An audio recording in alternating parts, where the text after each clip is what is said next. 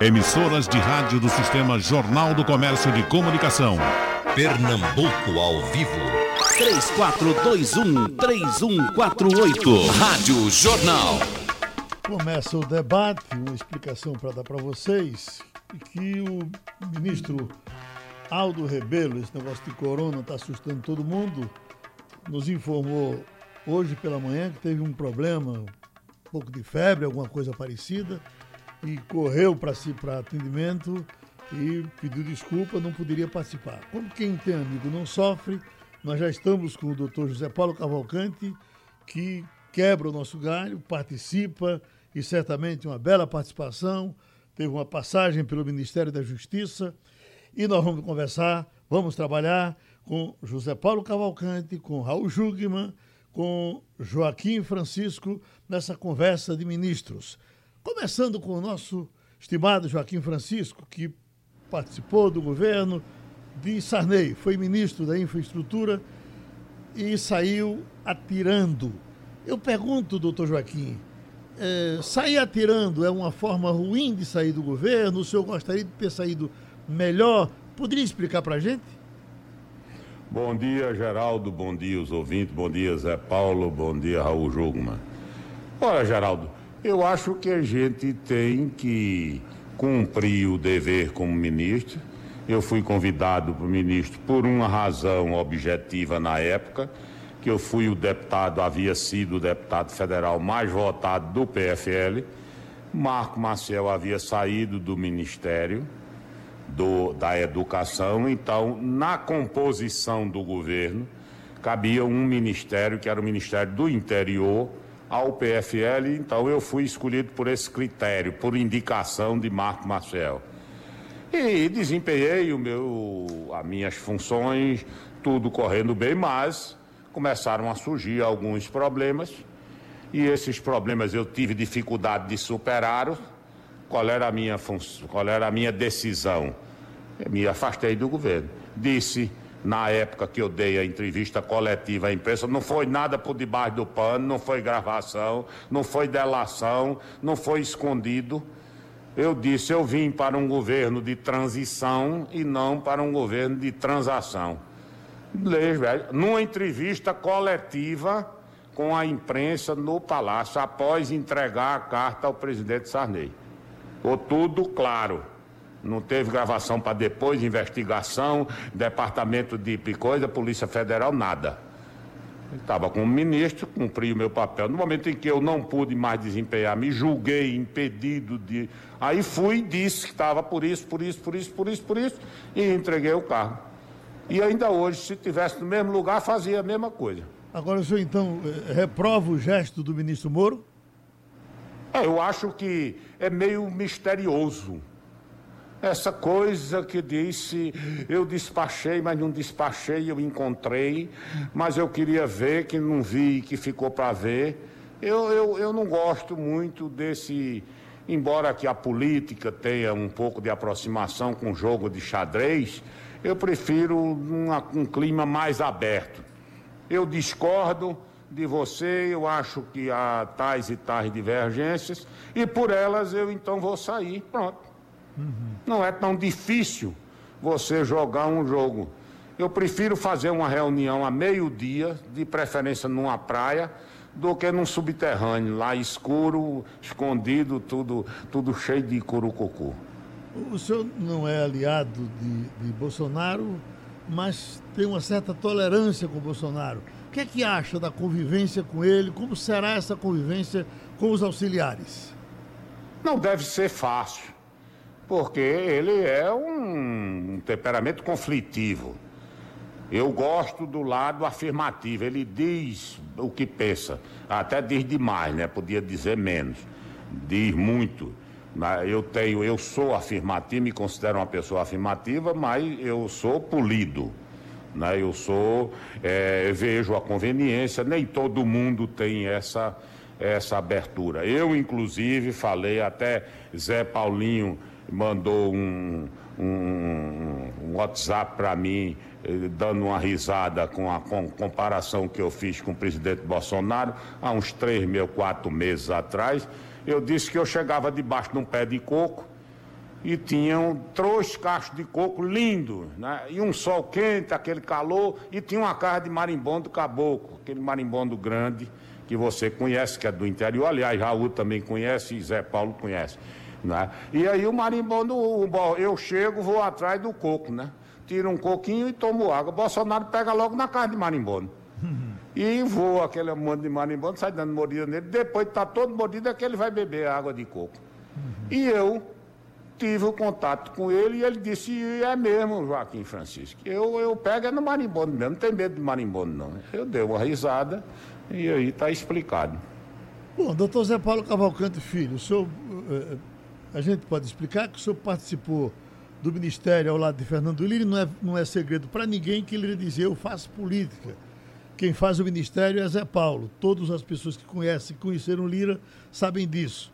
E foi um, um período interessante, onde teve muita mudança de lei, onde se mexeu com muita coisa. O senhor poderia nos explicar um, alguma coisa da sua convivência como ministro?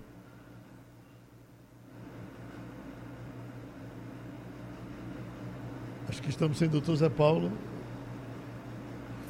Linha 3. Paulo vai explicar quando ele foi ministro, não foi ministro. Deixa eu ver se tem outro. Então, vou passar então para o nosso Raul Jugman. O ministro Raul Jugman foi ministro em, em dois governos, não ministro?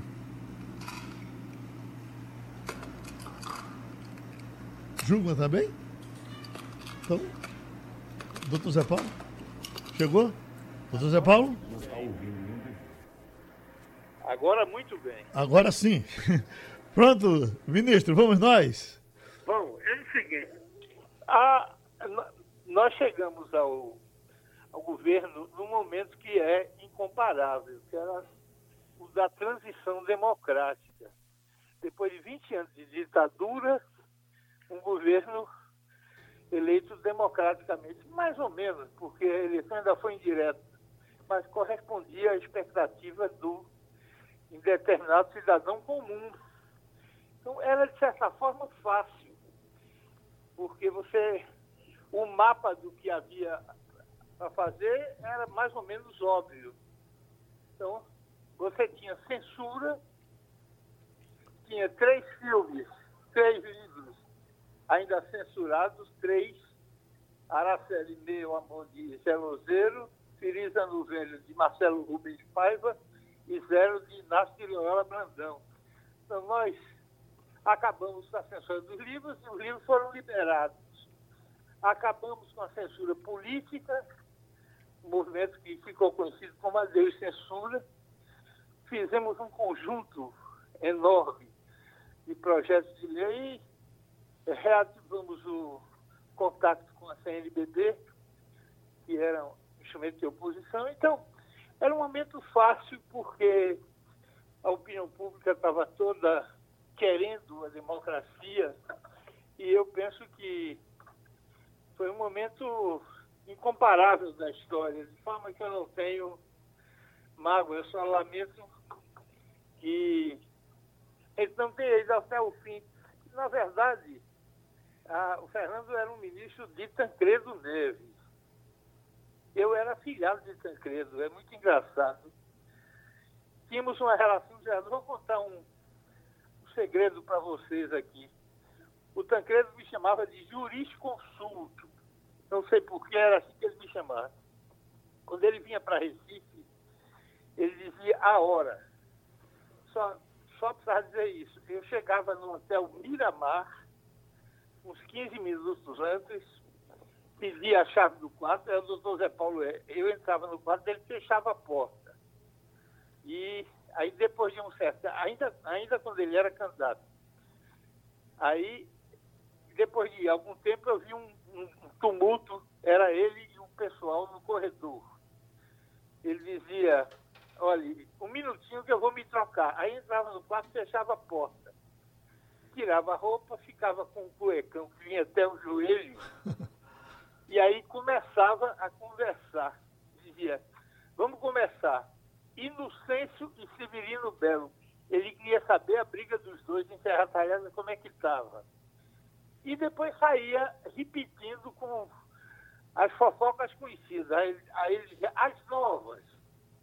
Eu dizia, Joaquim, está brigando com o fulano de tal? O que é que estão dizendo? Aí saía. Depois de 15 ou 20 minutos, quando ele se inteirava das fofocas todas, ele dizia, tá bom, já estou preparado para conversar com essa tropa. Trocava de roupa, saía. Depois de uns 5 ou 10 minutos, eu saía também, deixava a chave lá na portaria. Então, era um outro tempo onde política ainda se fazia com sabor e arte. Uhum. Hoje é tudo muito mais rude, Joaquim e Raul sabem disso. Essa sutileza dos velhos tempos não existe mais, de forma que eu só guardo lembranças boas, foi um bom momento da, da vida. Tive que ir várias vezes aos Estados Unidos, Geraldo, para ver como é que eles estavam fazendo. Por exemplo, a, é, a, a Constituição brasileira proibia interceptação telefônica, mas o mundo todo faz. Então eu fui lá para ver como é que eles faziam isso.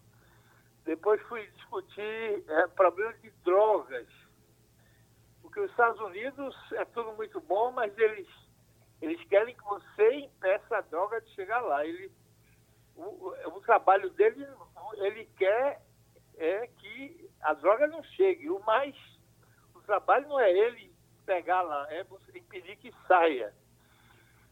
De forma, e aí vemos, tem um monte de história para contar, mas, mas é uma coisa curiosa. As prisões fui muito negociar com o Federal Bureau of Prison.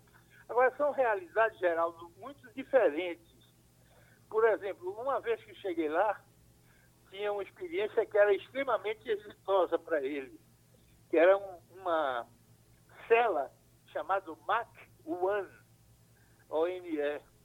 Essa cela era o seguinte, os criminosos violentos que iam para solitárias eles estavam tratando de maneira diferente. Eles iam para um quarto individual, um pouco só, individual, uma pessoa só, e um pouco maior do que os outros, com uma mesinha, com uma pequena biblioteca, com ar-condicionado e com televisão colorida, era curioso. Você assistia deitado, não tem travesseiro, tem uma, um, uma, um aclivezinho no lugar da cabeça, e você ia assistir televisão colorida. Aí eles disseram que a experiência dele mostrou que você recuperava um criminoso violento dessa maneira muito melhor do que numa solitária. E estimularam muito que a gente usasse isso aqui. Eu dizia, meu amigo, como é que eu vou usar isso se eu chegar no Aníbal Bruno e disser que os criminosos violentos vão para a sala individual com ar-condicionado e televisão colorida, vão matar a gente lá dentro só para ir para essa cela. Depois, outras experiências. Fui para um órgão chamado NIDA, National Institute for Drug Abuse, que cuidava das drogas. Eles baseiam seus serviços em pesquisa. Então, como é que eles faziam? Ele ia lá na casa, fantasia fardado do governo, isso é uma pesquisa, o senhor toma droga, qual é a droga que toma, onde é que compra, qual é o valor. E eles baseiam toda a sua estratégia de combate às drogas nessas pesquisas. Estimulou que a gente fizesse. Eu digo, meu amigo, se eu mandar no Morro do Rio, é, controlado por uma dessas facções de droga, mandar um sujeito fardado, que eu sou do governo, eu quero saber se o senhor consome droga onde é que o senhor compra, a quem, quanto. Tem duas hipóteses. A hipótese otimista é o sujeito descendo do morro todo estrupiado. A hipótese pessimista é ele nem descer do morro. Então, a experiência não foi especial por ver que, como são realidades sociais muito diferentes, nem sempre você pode copiar modelos estrangeiros. Você tem que adaptar sempre as suas carências. Essa mas foi uma experiência da qual só guardo lembranças boas e a melhor lembrança foi conviver com o Fernando Lira, que era uma pessoa muito especial. Deixa eu passar agora pelo ministro Jugman. Ah, o nosso Raul Jugman foi ministro de dois governos, foi ministro de Fernando Henrique, foi ministro de Michel Temer. Agora, no governo de Fernando Henrique, o senhor foi ministro durante os quatro anos, mestre Jugman? Bom dia, Geraldo. Bom dia, ouvintes. Joaquim, prazer tornar a ouvi-lo. O nosso Zé Paulinho. Não, eu fui ministro durante seis anos. Sim. Fui o mais longevo ministro da reforma agrária que nós já tivemos até hoje. Foram seis anos. Escute, o, o governo Fernando Henrique viveu um momento meio difícil de impopularidade.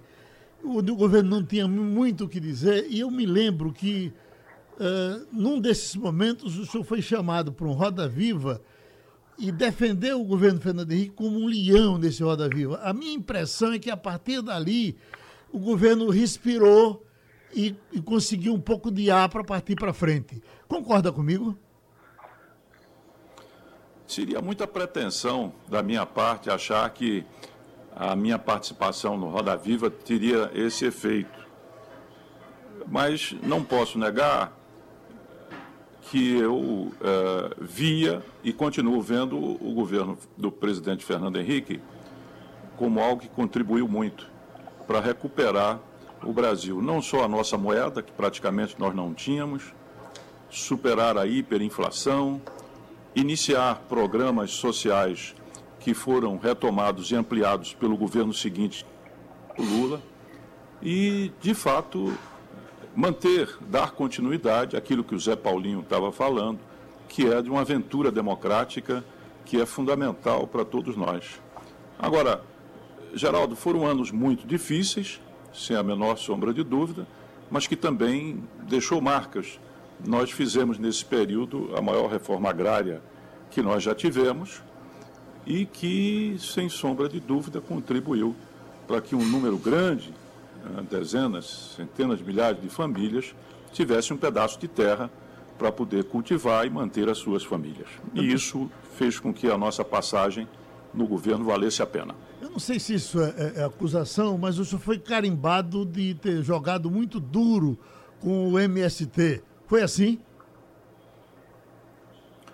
Geraldo, é, na época, o MST, ele digamos assim, ele tinha o governo Fernando Henrique não como um adversário político, mas como um inimigo.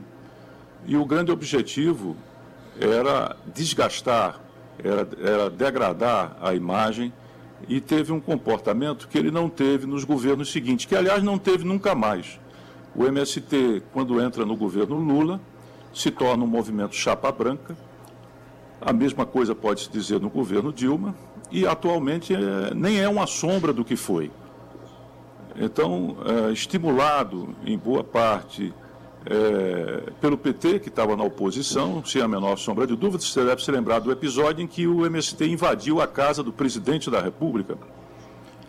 O Sim. MST chegou a invadir supermercados, escolas, invadia, é, criava é, conflitos em todo o país, invadia as sedes do INCRA tantas vezes aí a sede do INCRA na Rosa Silva foi invadida, de forma que era preciso reafirmar o princípio da autoridade. Dentro da lei, aliás, o meu lema era reforma agrária com respeito e respeito à lei.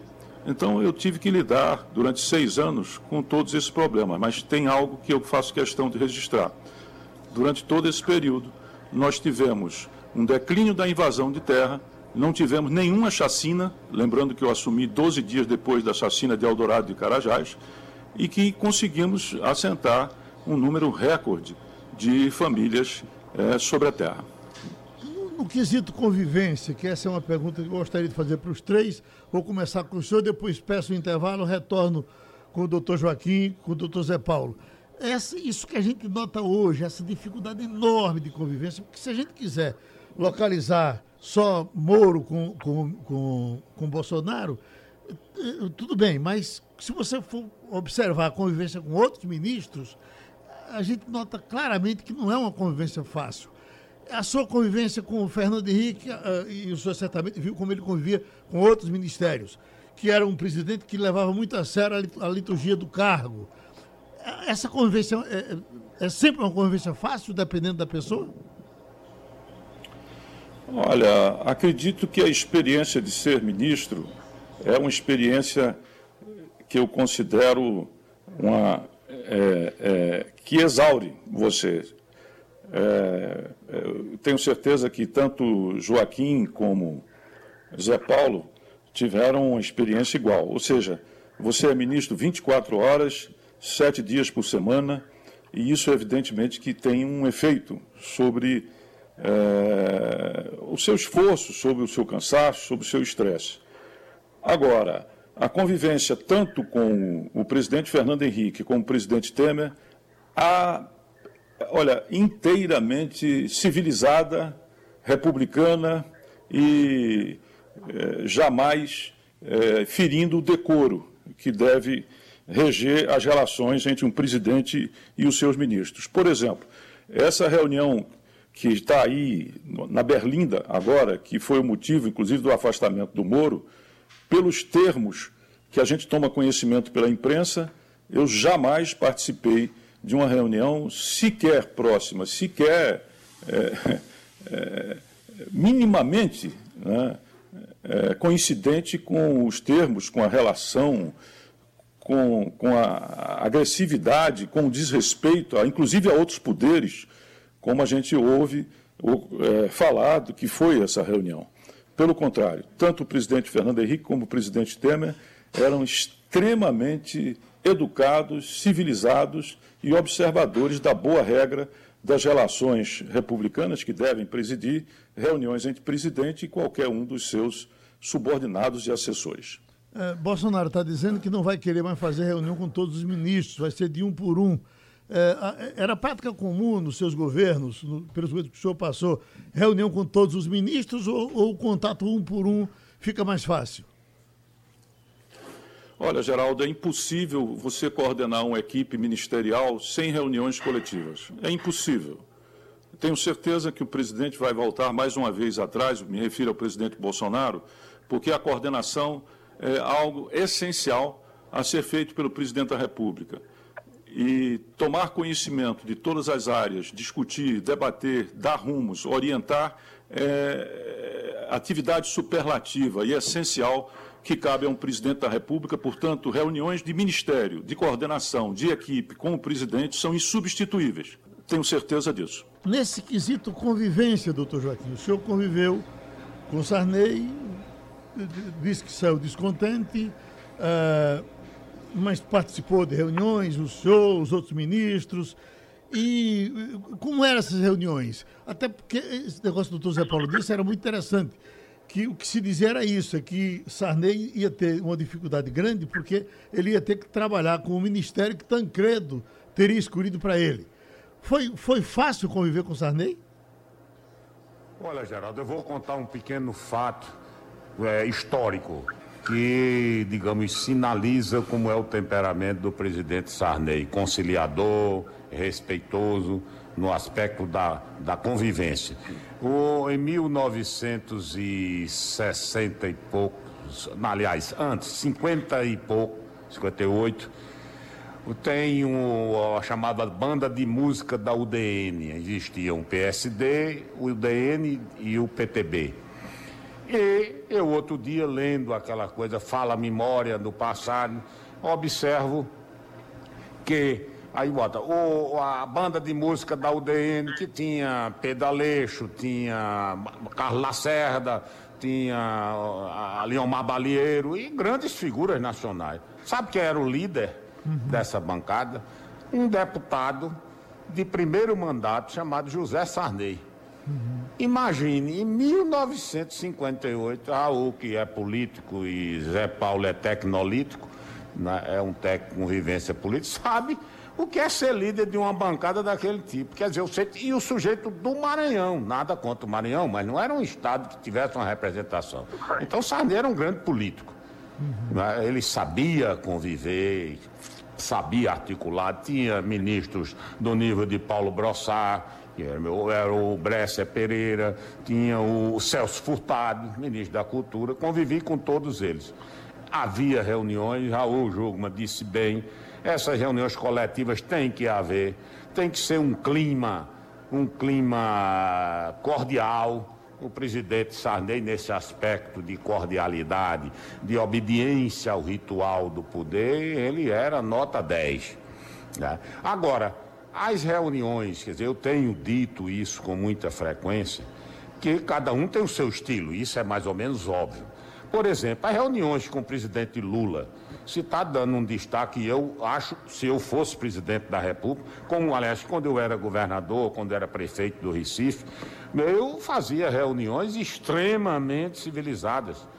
Mais do que isso, eu sempre fazia reuniões também com ex-governadores ou com ex-prefeitos para me orientar. Então era um clima de entendimento dentro desse aspecto de que você trocar ideias, existir o contraditório.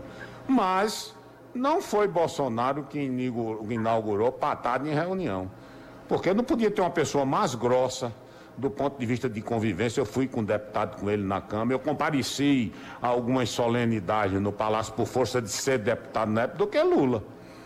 Tem um livro aí que circula, Luiz Inácio Lula da Silva, ou a minha convivência com Lula, daquele jornalista, que eu não estou lembrando agora do nome dele, nas minhas viagens Zé com Lula.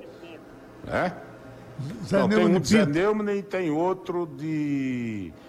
É, Leão, é, Eduardo Scolese e, Le, e Leo, Leonécio Nossa.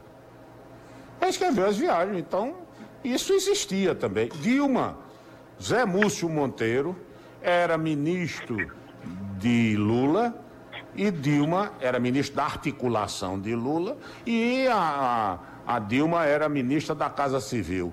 Eu fui uma vez para uma reunião com a Múcio, o terceiro andar do palácio era um tumulto, porque Dilma xingou ela deu uma chamada num determinado presidente de uma empresa que marcou a história lá.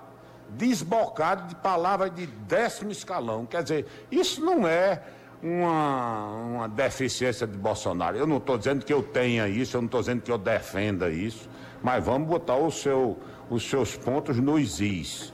Existem presidentes que não obedecem o ritual que deve presidir reuniões de ministros, conversas informais, conversa na residência de um correligionário. Zé Paulo disse com muita propriedade, como era Tancredo, eu conheço que meu pai foi do PSD, e o PSD gostava de fazer, tomar a maçaranduba do tempo, numa reunião de varanda, como é que está o velho Mané de Limoeiro, como é que está o velho Antônio de São José, depois que ele tomava o, assuntava o ambiente, isso era uma característica de Tancredo.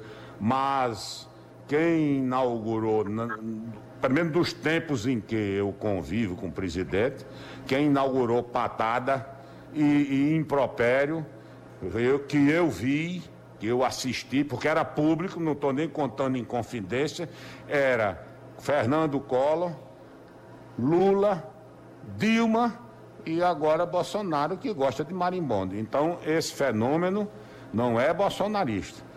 Eu acho que nós estamos num momento do país que está exigindo gente de bom senso, de equilíbrio.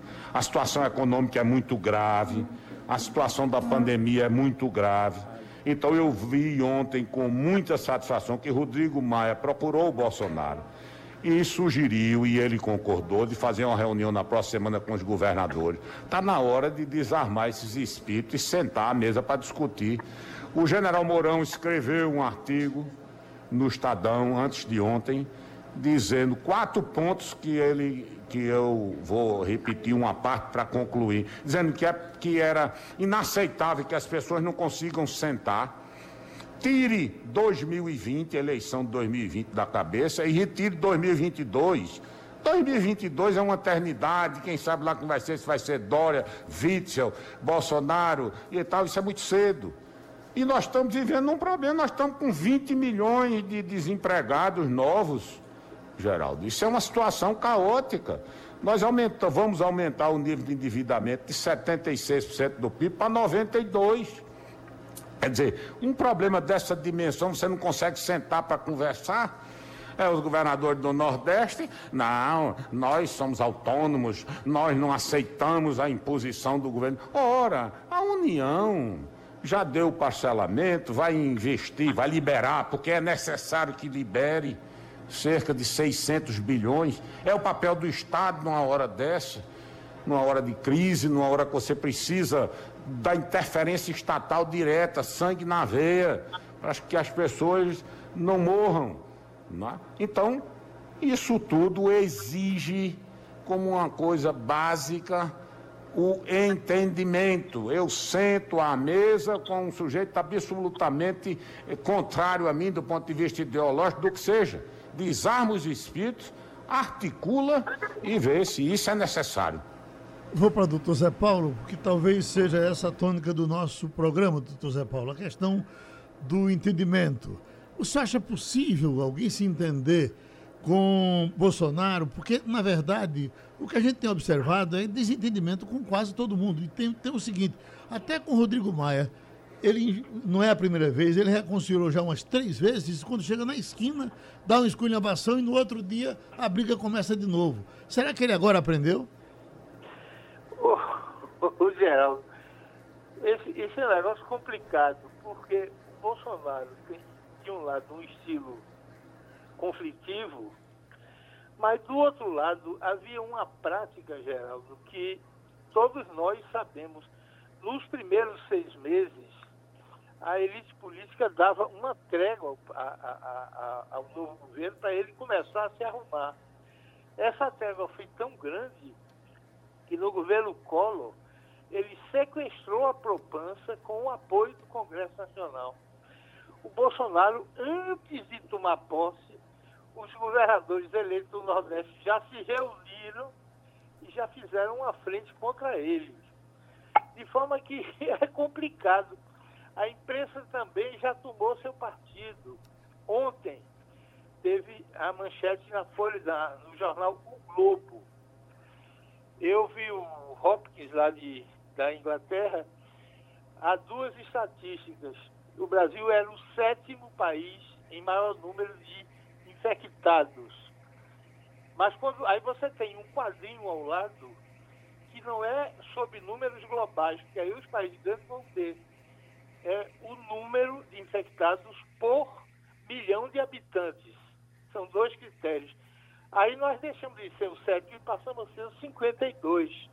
A manchete do Globo ontem foi o Brasil é o sexto país com mais infectados. A manchete está errada, porque não é o sexto, é o 52. É claro, isso não tira da atuação nem nada, mas é um negócio complicado. E o estilo dele é diferente. Você fez uma pergunta a um amigo dele, eu não me lembro se foi Joaquim ou se foi Raul, sobre o episódio do Moro. Aí, Geraldo, o que eu quero dizer é que o acertado nem é caro, nem é barato, é o acertado. O acerto de Moro com Bolsonaro foi relatado por quem estava junto, estava na reunião colado, o acertado foi o seguinte, ele disse que entregaria, o COAF, a Polícia Federal, não interferiria, falou 50 minutos. Depois de 50 minutos, ele disse, eu já estou rouco, agora quero ouvir sua voz. Aí o Mauro disse, eu só tenho uma pergunta para lhe fazer. Se alguém quiser interferir na minha gestão, o que é que eu faço? E o Bolsonaro disse, é, só tem um doido no governo que é capaz de interferir na sua gestão, sou eu. E eu lhe dou minha palavra de honra que nunca interferirei. Então estava um acerto prévio. Na hora em que você, um ano e pouco depois, você quer trocar o acertado para começar a, a, nomear os carros de confiança do ministro, o Mauro fez muito bem embora, fez muito bem. De forma que, que é um negócio complicado. O Judiciário também não está ajudando. A decisão do ministro Alexandre de Moraes é uma excrescência do ponto de vista técnico. E não é uma decisão do Supremo, é uma decisão individual monocrática. Eu me lembro, Geraldo, que eu tive um caso desses nos Estados Unidos. Eu fui para passar uma semana dentro do Drug Enforcement Administration, DEA, que é órgão que cuida dos dos, da, do combate às drogas nos Estados Unidos. E teve um caso lá que era o seguinte: o, o sujeito pediu um green card, quer dizer, um estrangeiro que queria virar americano. É, o green card autoriza isso. E aí o, o órgão, o dia, disse, recusou isso. Por quê? Ele tinha informações que o sujeito era chefe de tráfico, era porto-riquenho e era chefe de tráfico. O sujeito foi para o juiz e disse, olha, eu tenho inimigos, eu quero saber quem foi que disse que eu sou chefe de tráfico, porque quero saber se esse quem disse foi inimigo ou não. E o juiz autorizou o, drag, o, o DEA a informar quais eram as pessoas que deram a declaração dizendo que ele era chefe de tráfico. E, e o órgão americano decidiu confrontar a justiça, porque ele sabia que se desse os nomes, essas pessoas morreriam. Então, entre a preservação da vida e cumprir a ordem judicial, a decisão foi não cumprir que é uma coisa grave nos Estados Unidos que respeita a lei. Quer dizer, eu estava no. Infelizmente, eu, eu saí de lá sem saber como é que essa coisa acabou. Mas eu saí de lá com a decisão do órgão de negar a atender uma decisão judicial. Então, o momento é muito conflagrado. Nós tínhamos que ter um espaço de bom senso, viu, Geraldo? Um bom, bom senso é mercadoria que está faltando mas tem que ser o bom senso coletivo, não pode ser de cada um. O legislativo, de cada 20 medidas que o governo apresenta, vota uma. As outras deixa caducar. Isso não está certo. Há um conjunto de, de, de, de, de leis e medidas provisórias que é inqualificável que o governo, que o legislativo, só por pirraça, ou, ou para voltar às práticas nocivas da, da velha política, não, não vota, não vota. É uma coisa impeditiva, é um, é um emparedamento do governo. Também é muito ruim. Então, vamos distribuir essa má vontade para mais gente. Não é só o temperamento belicoso, irresponsável, inadequado, errado do presidente, é de muita gente mais em torno dele. Mas não queria deixar de, de dizer aqui, o Geraldo, antes de, de acabar, de, de me, acompanhar o ministro Joaquim Francisco. O Sarney era uma pessoa não apenas educadíssima, como afetiva. Então, no trato pessoal, é uma, uma, uma, uma relação extremamente agradável e amistosa, e com pitadas de bom humor. Eu vou citar só um caso. Nós tínhamos lá no. O governo criou uma coisa chamada Conselho da Mulher presidente era a dona Ruth Cobar, atriz paulista. Não era brasileira, era portuguesa, mas não importa. E essa mulher, que era uma mulher adorável, mas era um poço de confusão. Todos os dias que ela chegava lá, era uma confusão. E ela queria ir para junto de Sarney. Aí, que para nós era o céu, a gente se livrava daquela confusão diária. Aí eu cheguei, eu era ministro, eu cheguei lá e disse, ministro, estamos com um problema. O senhor criou o Conselho da Mulher, foi uma coisa importante. E, e agora a dona Ruth acha que quer vir para junto com o senhor. O senhor certamente ficaria incomodado, porque nós nos incomodaríamos. Eu quero dizer que o senhor fique à vontade, nós compreendemos perfeitamente e pode trazer Dona Ruth para uma sala aqui junto com o senhor.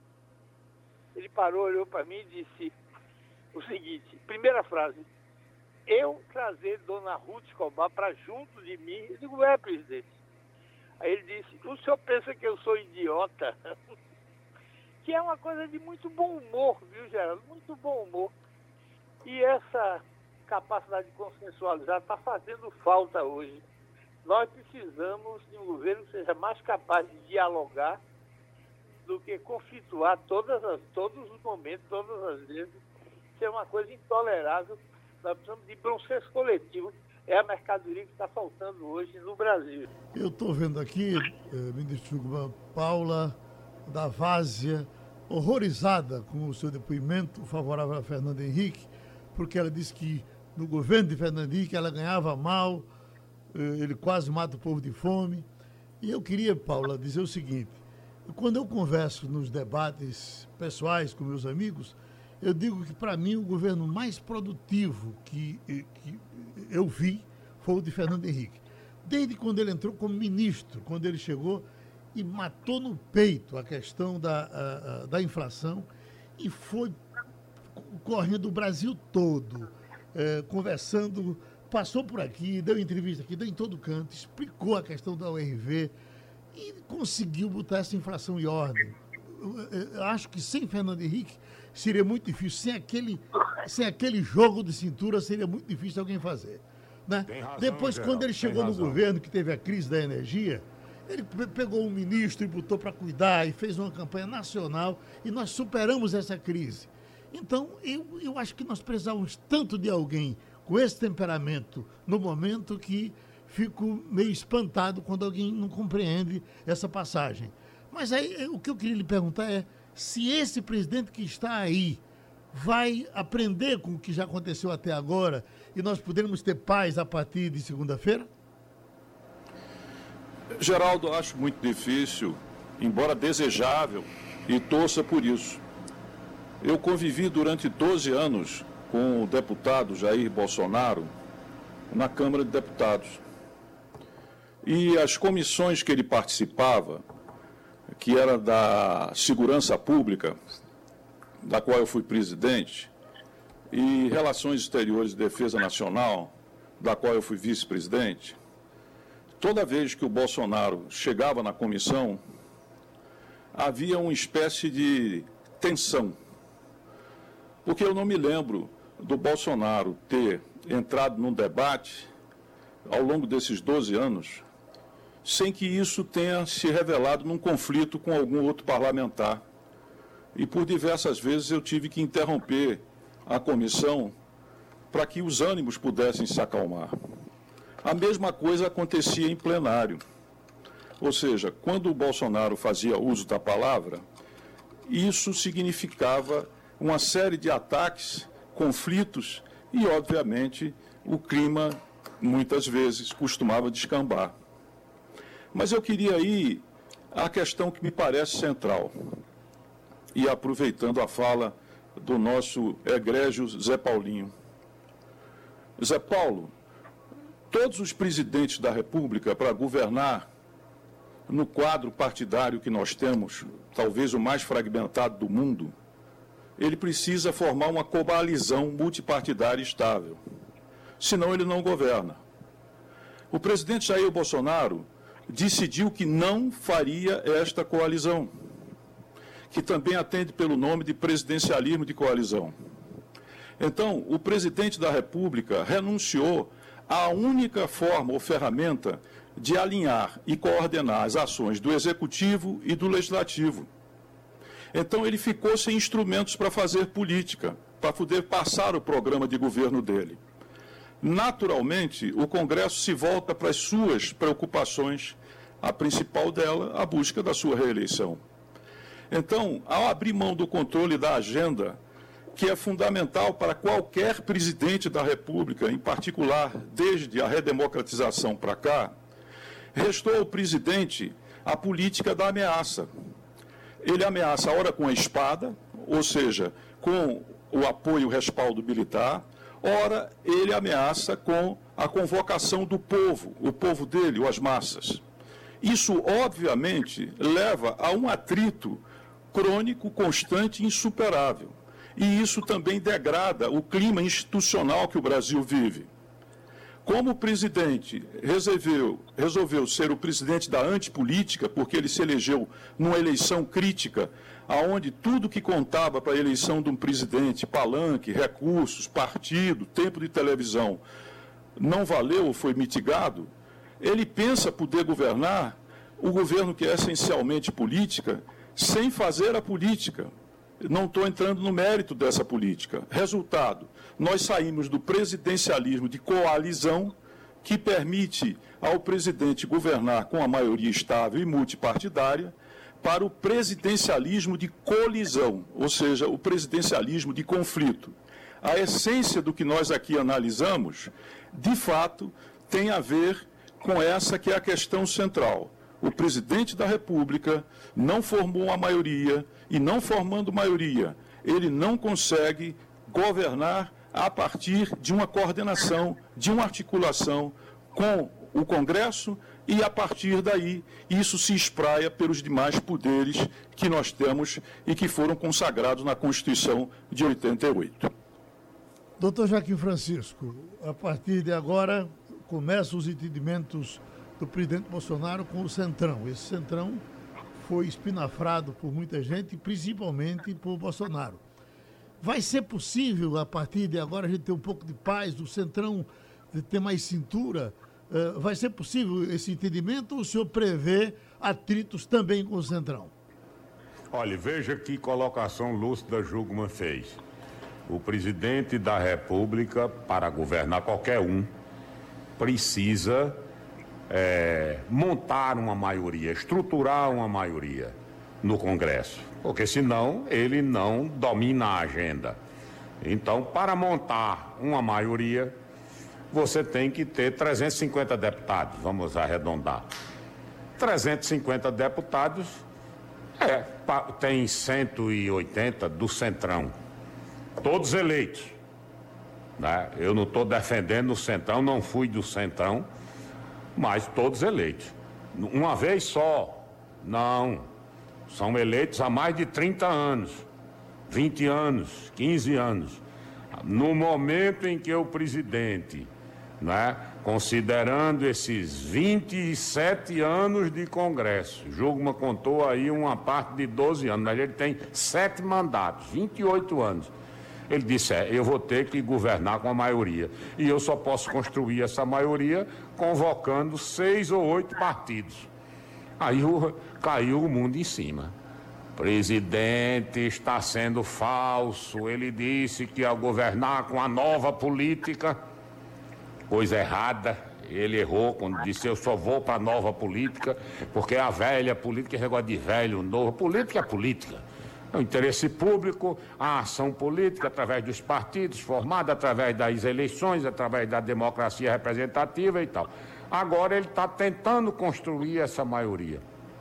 É louvável que ele tenha é, enfocado agora esses esforços para construir a maioria. Vai ser preciso construir a maioria dentro desse mundo de partidos que o país tem. Então, para governar, aí vai buscar apoio do deputado, do PP, do PR, do PID, etc, etc, etc. Aí como é que faz?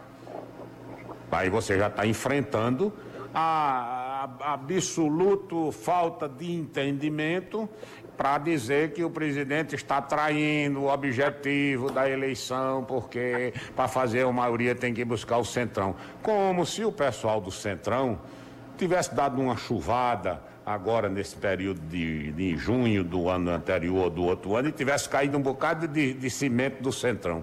Centrão todo ano eleito, não estou concordando com o que eles fazem, não estou concordando com o nível de reivindicação, mas que é uma realidade. E ele terá que governar. Jugman disse muito bem, senão ele perde o controle da agenda.